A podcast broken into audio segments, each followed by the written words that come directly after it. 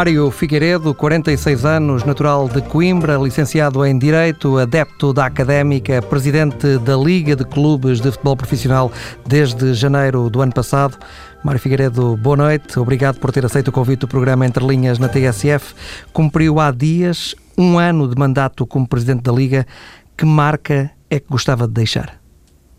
Antes de mais, boa noite. Obrigado por uh, o gentil convite para estar aqui presente. Uh, além do mais, também faz, penso que cerca de um ano, fui entrevistado nesta estação de televisão, previamente, nesta estação de rádio, previamente à, à, à minha campanha eleitoral. E realmente uh, essa é uma pergunta muito pertinente. a verdade é que nós viemos com um projeto para a Liga, muito especial, digamos, não era intenção eh, nos meses antecedentes da, da, da, candidatura de o fazer. Houve um conjunto de clubes que pediram que achavam que eu estava bem preparado para poder avançar. E aquilo que eu apresentei, que é, digamos, a minha grande eh, marca que eu queria deixar de futebol, era realmente abrir eh, futebol, abrir o, o, mercado de futebol, no caso concreto, o mercado das transmissões televisivas, à concorrência e permitir que os clubes beneficiem daquilo que têm perdido nos últimos anos e que é fundamental para a sua sustentabilidade. Pelas contas que nós fizemos e que estão plasmadas em estudos e na queixa que foi apresentada na Autoridade da Concorrência, a verdade é que o futebol tem sido asfixiado em termos de receitas e eh, quando ao nível das receitas de transmissão televisiva nós temos eh, todos os conjuntos, todos os clubes portugueses a receber cerca de 60 milhões de euros, verificamos que os clubes podiam receber entre eh, mais 100 ou até mais 200 milhões de euros de receitas de transmissão televisiva. E quem e, portanto, é que dá isso? quem é que lhe pode dar esses valores que fala? Esses valores decorrem de análises feitas por empresas independentes ao facto de estarmos a viver sobre um monopólio. Porque o sistema que existe em Portugal neste momento é um sistema uh, que criou uma rede de contratos, contratos com durações muito longas, que terminam, em alguns casos, em 2018 e 2019, contratos com cláusulas de exclusividade, e, portanto, só por si esses dois fatores inibiam a entrada de um concorrente potencial que pudesse eh, abrir a concorrência e, portanto, vir comprar jogos aos clubes. Depois, essa situação é ainda agravada pelo facto dos contratos serem assíncronos, não terminam todos ao mesmo tempo e, portanto, ninguém está interessado em comprar um contrato de um clube só e, portanto, eh, as pessoas, quando querem comprar, querem comprar um campeonato, porque é o que faz sentido. E, por outro lado, ainda, eh, digamos que é a cereja no topo do bolo disto tudo. A somar a contratos longos e assíncronos, ainda temos um direito de preferência que o operador monopolista tem aposto no respectivo contrato. Portanto, isso impede o que é que essa, essa situação de monopólio, que a priori podia não constituir eh, nenhum problema ao nível do direito da concorrência, constitui um problema porque ela impede a entrada de qualquer concorrente ainda que meramente potencial. Portanto, quando não existe concorrência, e estamos a falar no mercado que está encerrado, o que se fala, e quem estudar um bocadinho de economia, verifica que isso prejudica, por um lado, os consumidores e prejudica, por outro lado, o vendedor da matéria-prima, no caso, os clubes, que não beneficiam com aquilo todas as receitas podiam beneficiar.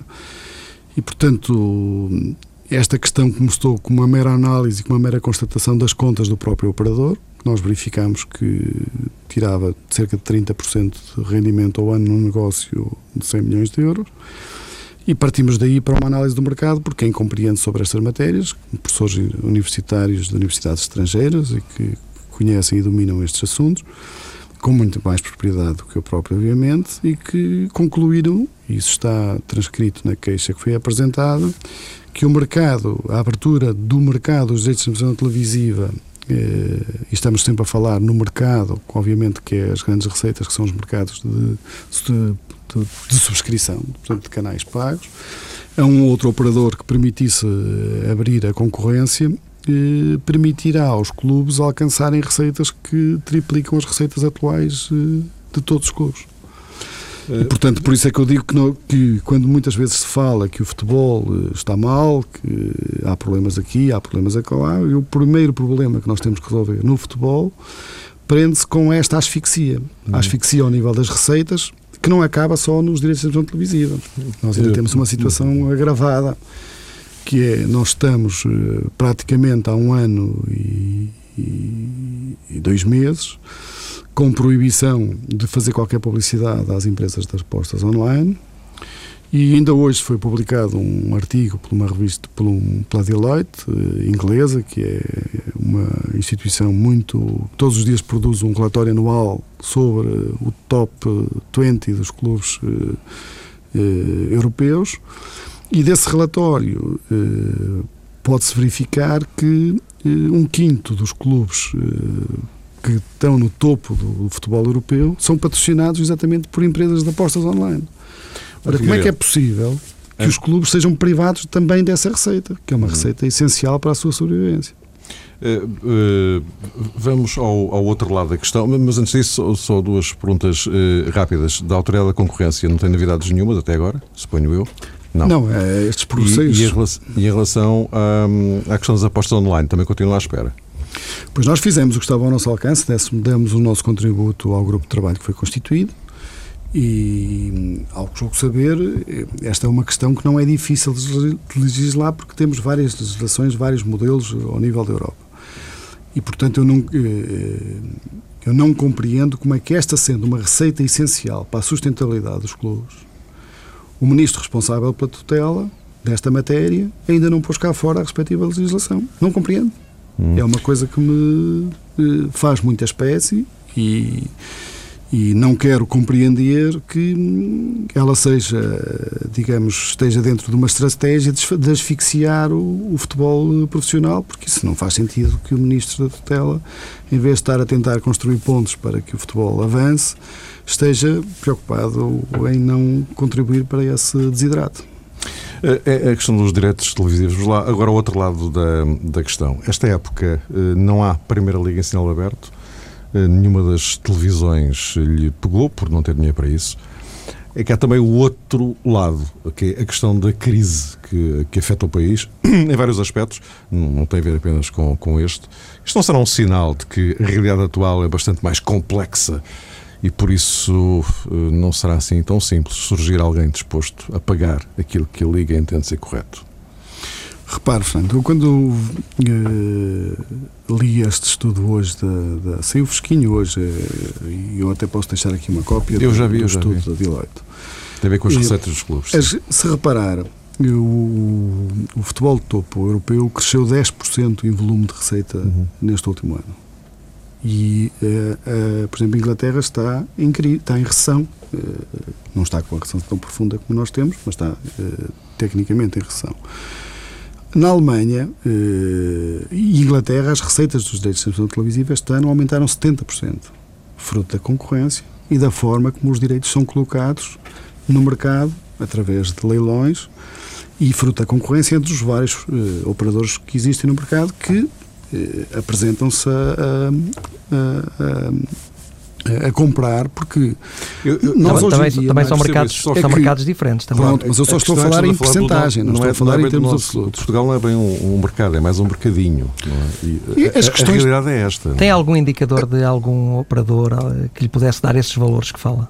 Repara, eh, essa pergunta está enviesada, porque se a teia de contratos que existe em Portugal impede, conforme o estudo que eu tenho, a entrada de qualquer concorrente potencial, não é impossível ele entrar. E daí termos apresentado queixa, porque nós não íamos apresentar queixa se não achássemos que havia fundamento para o fazer. E o fundamento é variado. Como é que alguém vai comprar? E quando eu disse que ia, que ia candidatar-me à Liga e que a, meu, que a minha questão era a centralização dos direitos de transmissão televisiva, Alguns juristas mesmo me perguntaram, mas como é que vais fazer isso quando os contratos duram até 2018? E eu disse, porque os contratos são nulos e não têm efeito nenhum. Isso agora... E isso é que impede, os contratos são nulos porque impedem a entrada de um concorrência potencial. Porque no dia em que houver concorrência, nós deixamos de ter o operador monopolista a oferir uma renda. Então, na sua perspectiva, o Vale Azevedo tinha razão quando rasgou os contratos. Isso eu não, não desconheço a história em concreto da altura em que o, o Vale Azevedo fez essa situação.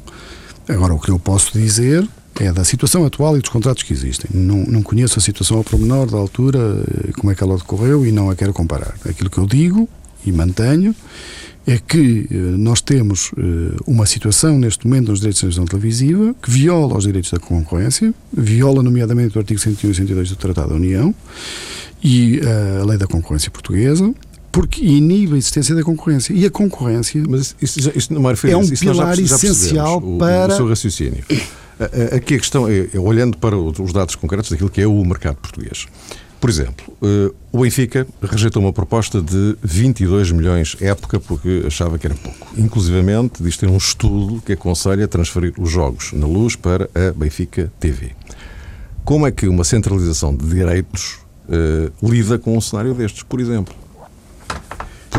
Eu não estou a ver o Benfica ou qualquer outro clube uh, uh, entrar num, num, esquema desses, uh, ficando com verbas abaixo daquilo que ele até inclusive acha que é pouco. Repara, mais diferente. Eh, nós não podemos eh, centralizar os direitos de transmissão televisiva na Liga enquanto não o mercado não estiver aberto. Porque só a existência de concorrência, nós todos falamos no mercado, parece que isto é uma entidade que não tem rosto e que não. Mas, na verdade, é um dos pilares do sistema democrático. Porque se nós tivermos o país, digamos, eh, cheio de situações em que as pessoas vivem, eh, não numa situação de concorrência, mas numa situação ou de monopólio ou de abuso da posição dominante, o que nós temos é pessoas a viver à custa de alguém. Nós já, já percebemos o seu raciocínio, os argumentos da, da, da Liga são, e, portanto, são conhecidos. é retirar receitas que pertencem aos clubes e também na perspectiva do consumidor, porque os consumidores, claro, mas a pergunta que eu faço é outra. Baixos. A pergunta que eu faço é outra. E deste exemplo concreto do, do, do Benfica, eh, sem Benfica, sem Futebol Clube do Porto e sem Sporting, um projeto desses eh, é muito complicado de executar, todos nós sabemos isso. Estamos a falar de uma base social de apoio que representa, se calhar, mais de 90% dos adeptos em Portugal. Isso tem a ver com outra questão que eu também foco, que é focada na queixa. Porque uma das situações que agrava a posição uh, do mercado português é o facto de realmente o monopolista de ter participações a montante em clubes de futebol e a josante em canais de transmissão televisiva. Porque isso, obviamente, aumenta o seu poder de mercado e agrava eh, ou torna mais impossível, digamos, passa a expressão, a entrada de um novo player, de um novo concorrente que possa vir fazer ofertas pelos, pelos direitos de transmissão televisiva. Mas há uma coisa que não se contorna, que a base social de apoio destes três, destes três grandes é a que é. Não, eu não ponho em causa. De tudo o resto. Reparo, se você, já estamos a entrar noutra questão, que é a questão de qual o modelo que pode satisfazer o mercado português em termos de distribuição de receitas. E aí eu posso ter mais simpatia por o modelo inglês, que é mais redistributivo, onde a diferença entre o primeiro e o último são 60%. Isto é quando o, o primeiro classificado recebe 70 milhões de euros ou 65, o último recebe 40. Ou posso ter mais simpatia por o modelo italiano, que, prevalece, que de alguma forma eh, permite que clubes com muita tradição, com muitos adeptos, eh, com muitos títulos ganhos durante muitos anos, etc., também vejam essa sua posição reconhecida na redistribuição das receitas, com muita massa de apoio. E, portanto, depois os, aos clubes é que compete decidir e definir, quando estiverem todos juntos, eh, eh, qual o modelo a fazer. Agora, a ideia que existe de que não há essa base de apoio, eu confesso que não tenho essa sensação quando falo com os clubes. Porque a sensação que os clubes têm quando eu lhe apresento estas ideias e ao longo deste último ano tenho vindo a falar sobre estes assuntos, a verdade é que sente-se que a mentalidade das pessoas tem, também tem vindo a mudar. Antigamente falava-se na centralização como uma coisa impossível, é? uma coisa que não interessava ao mercado português. Depois as pessoas começaram a analisar que isso acontece em todas as formas de exploração de topo da indústria do futebol. Todas as ligas europeias de topo têm os direitos centralizados, com exceção da Liga Portuguesa e da Liga Espanhola. A UEFA, a Champions, Uh, Sim, nós sabemos. Portanto, no, no, fundo, e para concluir, porque enfim, também não podemos perder muito, muito tempo com isto, e há aqui imensas coisas para, para conversarmos, uh, uh, vai ficar à espera para ver depois no que é que tudo isto dá. E a partir desse momento, mas digamos que acredita que é viável, é isso? E, os estudos que tenho é que os argumentos para deitar abaixo os contratos que existem dos quatro ou cinco que estão plasmados na queixa, um só seria suficiente. Hum. Virando a agulha aqui para a taça da Liga, a SIC pagou uh, 1 milhão e 600 mil euros, penso não estar enganado, pelas transmissões uh, na época passada. Agora a TVI uh, paga uh, 210 mil euros por sete jogos da taça da Liga. Isto é vender ou é vendar? Não, isso é, tem que ser, essa questão não pode ser analisada dessa forma superficial. Nós tínhamos um contrato com, com, com, Temos que enquadrar as situações no, no, no respectivo enquadramento. O ano passado, uh, a Liga distribuiu todas as receitas da taça da Liga aos clubes. Todas. Fiquei com 10%. E sem avisar, e sem fazer qualquer tipo de aviso prévio, a última prestação do pagamento que a Liga devia ter sido recebida não foi paga que significa que a Liga entregou aos clubes receitas que não oferiu e ainda pagou o IVA da respectiva fatura. Foi triplamente uh, prejudicado. Da última fatura? Do ano passado. Estamos a falar da, da época que acabou. Quando começou esta época, e como alguns clubes começaram-se a queixar que não estavam a receber as receitas da primeira fase da Taça da Liga, eu mandei, fui deixando sair as notícias que imputavam a falta de pagamento à Liga, fui deixando, e a certa altura mandei uma carta aos clubes eh, a dar-lhes nota de que eh, na época passada já tinha feito pagamento sem ter recebido aquela fatura e que eh, até fazia uma coisa, mesmo ainda não tendo assegurado eh, recebimentos da época em curso, que entregaria aos clubes os valores que recebesse caso o monopolista pagasse a, a, a dívida da última prestação. E mais, eu mandei essa carta no dia 14 de outubro, se a memória não me falha, e Dois dias depois, eh, o monopolista faz sair cá para fora uma carta que manda aos clubes dizendo que a Liga, em vez de andar em jogos florais, que devia preocupar-se era em eh, vender os jogos, sete jogos da Taça da Liga, conforme o que estava contratado, em sinal aberto, para que ele pudesse arranjar um patrocinador principal para a competição. Isso foi numa sexta-feira e na segunda-feira nós eh, mandámos o contrato para, para, para o para o monopolista, com as condições todas que ali estavam previstas. Quando nós estamos a falar neste contrato da taça da Liga, de vender estes jogos, isso aqui é um pacote que inclui um conjunto de contrapartidas, cujo total das receitas que os clubes iriam oferir aproxima dos 3 milhões de euros. Portanto, como é que chega a esse valor? Esse valor chega-se a esse valor pela somatório das contrapartidas que estavam previstas em ambos os contratos. Portanto, nós não podemos, por um lado, assinar e dizer que a Liga não está a cumprir com uma determinada obrigação e fazer um desafio para que a Liga cumpra. A Liga, dois dias depois, assume esse compromisso e cumpre, e uma semana depois está a dizer que afinal já não interessa e que não vai cumprir a parte uh, que lhe compete. E aí, mais uma vez, lhe entro noutra questão, que é a asfixia da Liga. Portanto, não é natural que depois de ter sido lançado o repto à Liga de que fizesse o negócio e que arranjasse as transmissões em canal aberto para poder potenciar a transmissão, porque isso são receitas dos Mas não clubes. tinha que arranjar também o patrocinador? Não. Em 2010 foi feito um contrato entre a Liga e o monopolista no sentido de lhe entregar a exploração comercial perante uma contrapartida. Há quem compete arranjar, uh, aliás, a Biwin, que era o patrocinador da Taça da Liga até 2000 eh, e, ou novembro ou dezembro de 2010 e tinha um contrato com, com não era com a Liga, não tínhamos contrato direto nenhum com eles, portanto não era a nós que nos competia arranjar esse patrocinador. E com quem era esse? Era, era exatamente a Oliveira Esportes. Hum. Hum. E agora, uh, mas a Oliveira Esportes diz que isso foi invalidado precisamente pela ausência de patrocinador, mas a questão é Uh, Sim, sem, sem, patrocínio, uh, sem, sem, patrocínio, como é que uh, esta taça da Liga vai, vai evoluir? Repare, essa é, é, é, a pergunta não deve ser feita a mim, quer dizer, porque nós na realidade não podemos é, estar. É da Liga, para é, todos os efeitos, é, portanto. É, da Liga. Pode abdicar, os, pode abdicar de uma taça da Liga, por exemplo? Não, nós o que, nós o que fizemos é, é já demos os passos para hum, iniciar a contenda judicial para vir a ser ressarcidos daquilo a que temos direito, porque achamos que o contrato foi indevidamente resolvido sobretudo, eh, digamos, o, o, operador não pode dizer uma coisa hoje, ela é cumprida e dizer depois outra no dia seguinte que afinal eh, não quero pagar eh, os 2 milhões e 400 mil euros que estavam previstos no hum. contrato. Nós sabemos que a argumentação da Olive de Esportes não, não, não, é bem essa. Enfim, é, é, é, conhecida, é conhecida, enfim, a, a posição também da Olive de Esportes em relação a essa matéria. Mas já que estamos justamente aqui à volta dos, dos patrocinadores, um, que é sempre um, um grande problema para, para, para, o futebol.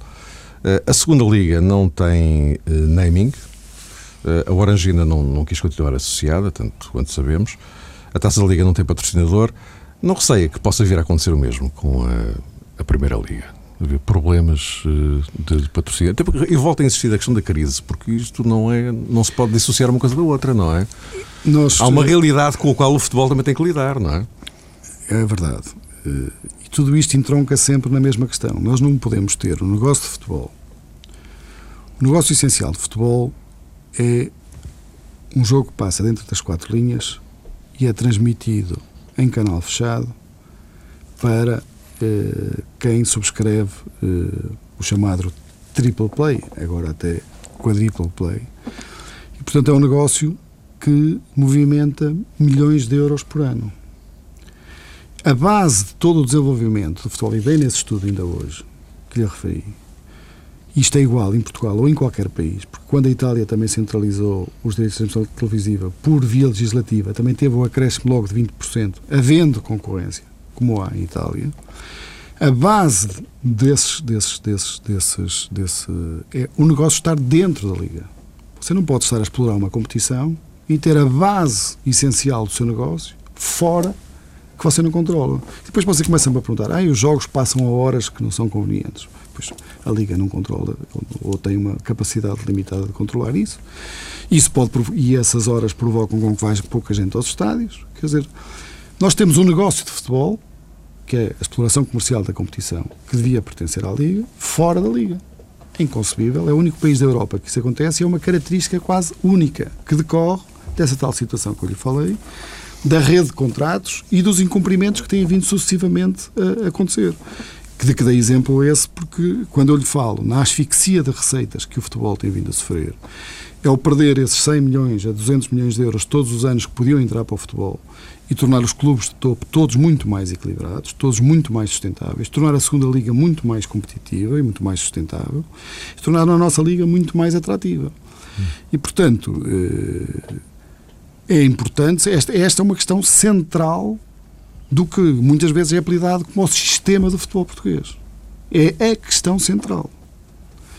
E, portanto, nós, se não mudarmos esta realidade, tudo vai permanecer na mesma durante o resto do tempo. Portanto, vai, diz isto. Não, não preocupa o facto da, da Orangina não, não querer estar associada à segunda Liga, a, não, a, a Biwin ter deixado de, Ai, de estar. Preocupa muito a questão da ausência do. Eu falei já nisso há um bocadinho. E não preocupa também eh, a possibilidade. De, eu penso que os contratos com a Zona e com a Sagres terminam no final da próxima. 30 de junho de 2014. Da próxima temporada. Uh, isso uh, está, estão a tratar da renovação de, desses contratos. Uh, Ainda Há alternativas. estamos a tempo de. Sim, com certeza. Mas, Sobre questões mas... comerciais, como diz o ditado, o segredo é a alma do negócio. Não é?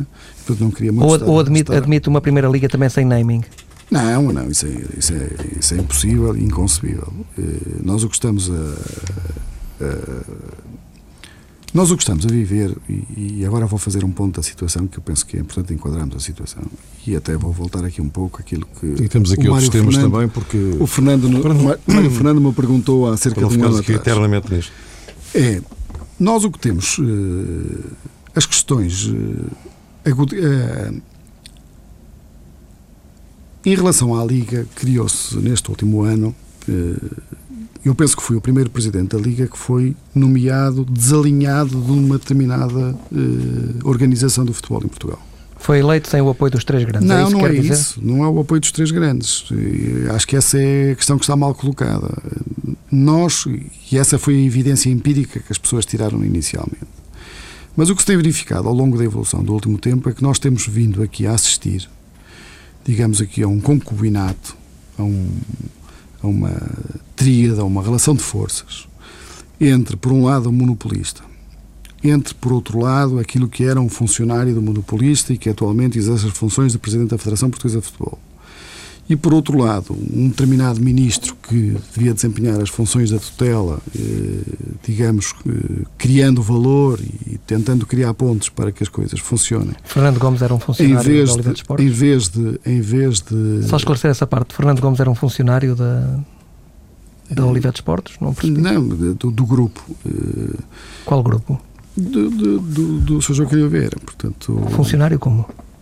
Eh, quando foi trabalhar para o Futebol Clube Porto, ao que soube saber, era uma pessoa que estava eh, que veio pela mão dele, portanto e portanto Sim, mas ah, presidente da Liga e presidente da Federação é outra coisa. pois, eh, mas a questão é que neste momento, se você reparar eh, o conjunto de forças que têm sido exercidas sobre a Liga no sentido de a asfixiar e de inibir que determinadas coisas aconteçam, elas vêm eh, inexoravelmente destes três pontos. E eu não tenho pejo nenhum em dizer isto aqui publicamente. Para si, o problema do futebol português eh, resume-se à Oliveira Esportes? É, essa centralização Não, dos direitos televisivos? é- questão- é- é- para si é esse o problema? Eh, Não, eh, o problema resolve-se eh, resume-se à necessidade de abrir. eh, nós estamos a falar de um negócio de muitos milhões de euros.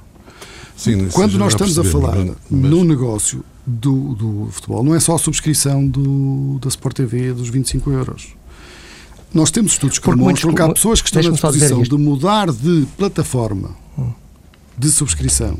E quando você subscreve uma plataforma, está a subscrever uma plataforma que é o chamado triple play. É a internet, é telefone e é eh, o cabo com, a, com, a, com o suporte e depois o pagamento eh, da...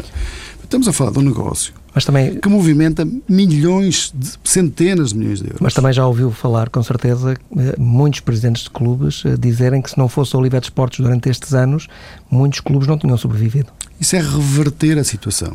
Eu tenho dito a propósito dessa situação que quando uma determinada, quando um determinado grupo criou esta rede de contratos que permitiu estar a viver com rendas, porque isto é uma renda, quando se está a viver, de quando se retira todos os anos 30% de rendimento do negócio de futebol, é o negócio de futebol que está a perder com esse dinheiro. E esses, só esses 30% constituem uma fonte de receita importantíssima para os clubes.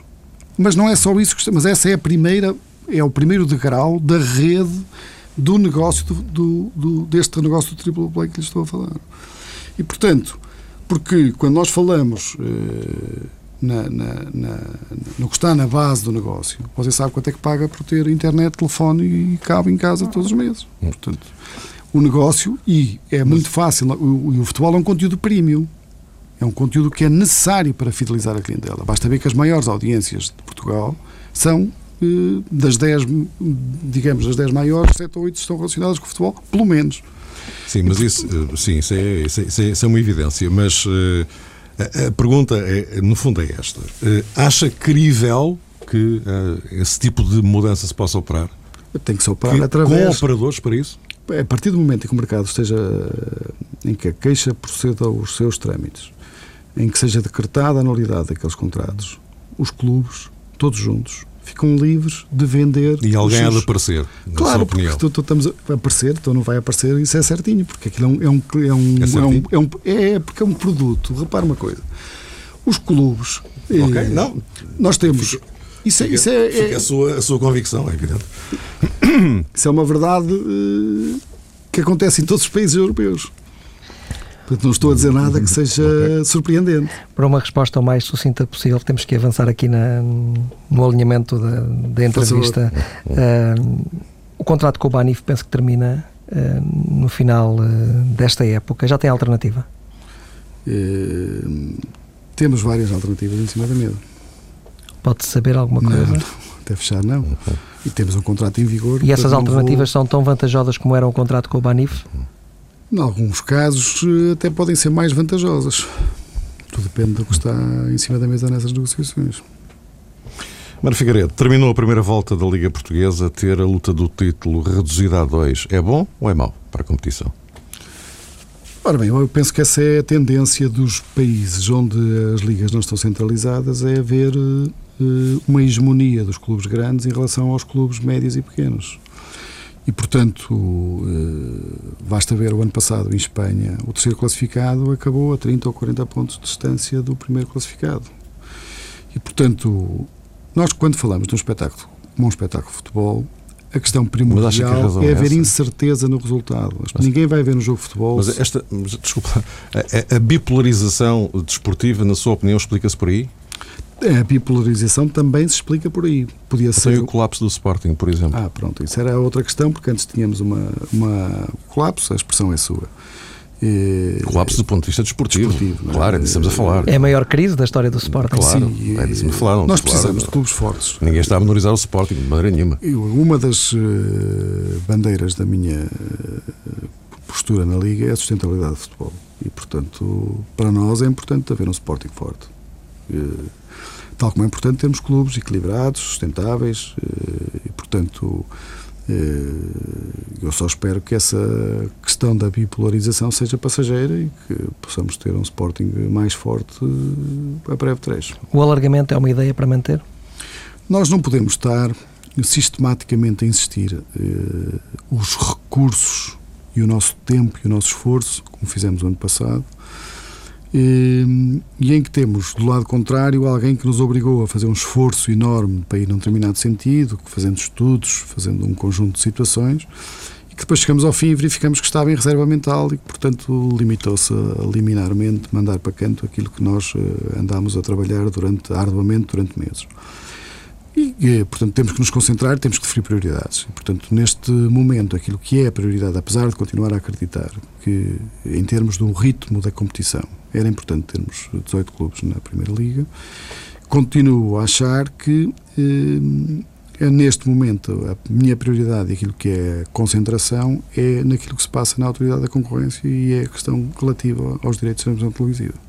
Portanto, uh... temos uma estrutura pequena na Liga, temos meios escassos, não nos podemos concentrar em muitas frentes ao mesmo tempo. Para si, tudo eh, vai dar eh, a esse. Há mais receitas.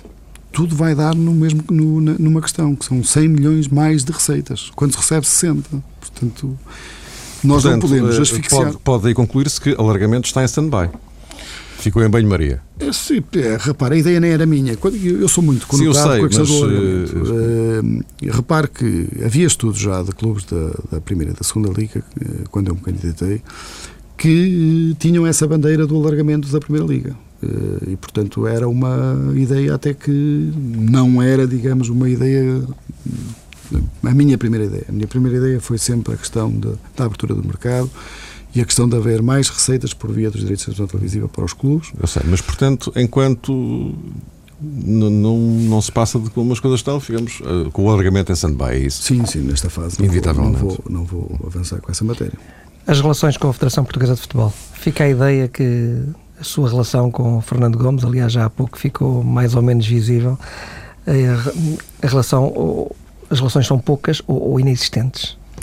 Por essa questão que eu lhe eu durante meses eh, tentei construir alguma coisa com a Federação Portuguesa de Futebol, fazendo reptos, lançando, isso está escrito, até apresentando um programa com um conjunto de medidas que faziam sentido serem feitas conjuntamente com a Federação, no sentido de trabalharmos em conjunto para construir. Eh, agora, quando nós reparamos que eh, a Federação Portuguesa de Futebol eh, começa, por exemplo, a negociar as dívidas de totonegócio de clubes da Liga, sem chamar a Liga, alguma coisa de errado está a passar. Quando nós verificamos que. Mas não foi positivo o passo que, entretanto, foi dado? Uh, há dois passos que foram dados. Um que foi a propaganda que foi feita à volta de uma determinada situação e o outro aquela que na realidade ocorreu. Se nós pusermos as coisas naquilo que aconteceu exatamente, eh, nós verificamos que há coisas positivas e há coisas menos positivas. Eh, as coisas positivas foi que se pagou uma parte da dívida de todo o negócio.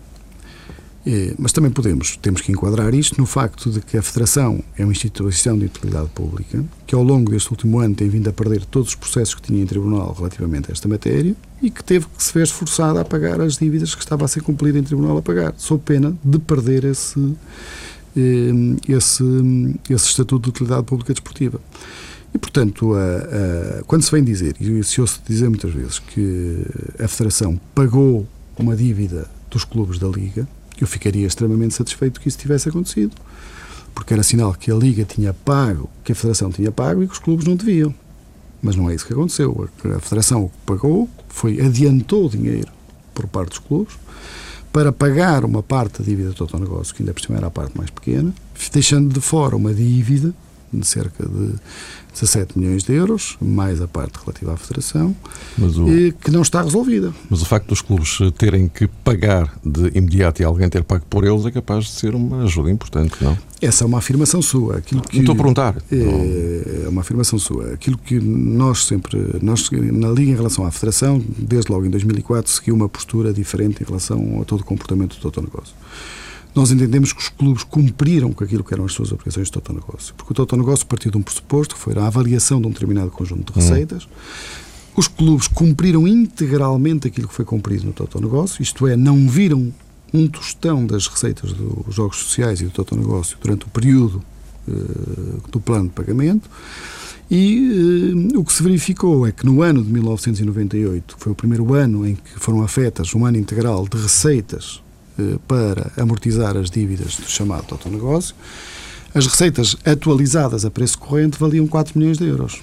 E o que se verifica nesse, num gráfico que é fácil de demonstrar é que essas receitas até 2004 caíram até o valor de 1 milhão de euros, fruto daquilo que era um comportamento que é externo aos clubes, porque obviamente que não, é, não competia aos clubes definir eh, como é que eram explorados esses jogos, e, portanto, as receitas diminuíram de forma drástica, até um milhão de euros. Depois foi feita uma correção e estendeu-se aos jogos sociais as receitas. Sim, a história, a história mas, é, é mas mesmo assim as receitas passaram para 2 milhões de euros. Portanto, quando havia uma estimativa hum. de que as receitas rondavam 4 milhões de euros, e se isso tivesse acontecido, e essa expectativa foi criada pelo próprio Estado, que avaliou as receitas, não fomos nós que avaliámos, por através de uma comissão independente, fez três uh, estudos, foi por o intermédio, nem muito conservador, nem muito otimista, e que era o tal que se baseava nos 4 milhões de euros, e se isso tivesse acontecido, a receita do total negócio estava praticamente paga. Portanto, o que se pode pôr aqui em questão é se não houve,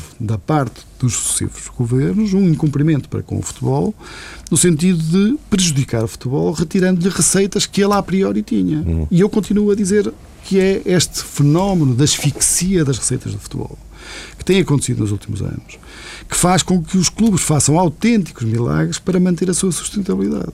E este é mais um ponto. Como interpreta o facto de Pinto da Costa ter denunciado a gafe do resultado da luz que surgiu no site da Liga da forma que o fez? Eu não quero interpretar uh, ou comentar uh, questões específicas de, de, dos presidentes dos clubes. Eu posso objetivar a questão que está por trás dela. O que se passou objetivamente é que a Liga tem um serviço de estatísticas que é fornecido por uma empresa que se chama WT Vision, que é externa, ah, portanto, é um serviço contratado. Sim, mas eh, permita-me interromper, Mário Figueiredo. Nós já sabemos a justificação apresentada pela Liga. A, a, pergunta do João é outra. De que não, mas é, é importante informar o modo, o, modo. Não, não, não. Mas, Porque as pessoas, as pessoas já sabem. Mas as pessoas já sabem. As pessoas já sabem. A explicação foi dada pela Liga e toda a gente a percebeu. A pergunta do João é outra. De que forma é que interpreta o modo como o Pinto da Costa denunciou a questão. É isso, eu não quero fazer interpretações, terá que perguntar ao Sr. Janos Nuno Pinta Costa como o que o levou a fazer isso. E também não quero interpretar uh, o distanciamento total do Futebol Clube do Porto relativamente à Liga. O Porto não participa em nada. Eh, também não quero comentar isso, como obviamente. E acha normal que isso aconteça de um dos maiores clubes portugueses, o clube que atualmente é campeão nacional e não participa em. Repare, nós tratamos em todos reuniões, clubes, não participa tratamos, em assembleias. Nós convocamos todos os clubes para todas as. Eh, tratamos os clubes todos de forma igual. E, tentamos, eh, e até lhe posso dizer aqui, aqui em primeira mão, que mandámos uma carta ao, ao Sr. Presidente do Futebol Porto lamentando o, o acontecido ao qual fomos alheios, mas lamentando, que realmente foi um facto lamentável. Mas no site da própria Liga, eh, nós não, não somos, digamos, bipolares. Não é? Nós não, não eh, tentamos ter um comportamento sensato e correto. Eh, aquilo que nós pusemos no site da Liga foi o resultado oficial que lá estava, foi 2-2. O resultado das estatísticas só estava naquele local de claro, estatísticas. Isso, isso no resultado do site da Liga estava lá 2-2. E, portanto, a, e a própria empresa assumiu o erro que cometeu mas, era, mas também é Mas já vi que não, não, quer, não quer fazer interpretações em relação ao modo não como, quero, como quero, a, a questão foi denunciada. Uh, uma última questão pela, pela, minha parte. Já tem novidades sobre o controle que a Liga fez aos clubes quanto aos pagamentos de ordenados aos jogadores? Nós temos um controle em Portugal que. Não, Mário Figueiredo, peço imenso, eu, não temos muito tempo, é só para saber se. Que é melhor, há, é, é, melhor do que o controle, por exemplo, feito pela UEFA ao nível hum. da, da, digamos, do controle que está previsto no manual do Mas há, há novidades em relação a eventuais incumpridores? Os clubes apresentaram aquilo que são as três formas que têm de eh, demonstrar que têm, digamos, a sua relação contratual com os jogadores de forma estável, que é ou apresentam recibos de pagamento devidamente assinados, ou assinam, digamos, compromissos com os clubes, com os jogadores, uh, a dizer que o próprio clube e com a assinatura reconhecida, a dizer que o clube hum, reconheceu, sim, nós os métodos. ou, ou têm um contrato com o respectivo jogador que lhe vão pagar uh, Mas daqui a um mês ou daqui a dois. Não, as novidades uh, que temos é que está, todos, todos apresentaram os documentos corretos de que não existe incumprimento de acordo com os regulamentos que estão na lei. Uma pergunta para resposta quase sim ou não. Já pensou se se vai recandidatar? Ui, isso é em 30 de junho de 2014. Ainda não pensa nisso? Não, não, não. Mas admite esse cenário? Não, aquilo que eu estou preocupado é, eu estou preocupado em cumprir uh, aquilo que são as minhas, de, aquilo para que vim, fazê-lo da forma mais honesta, com um serviço. Eu vim aqui com uma missão de serviço, não vim aqui para prestar favores a quem quer que seja.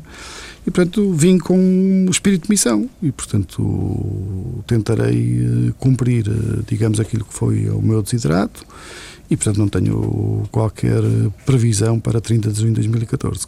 Digo-lhe isso com toda a franqueza, confesso.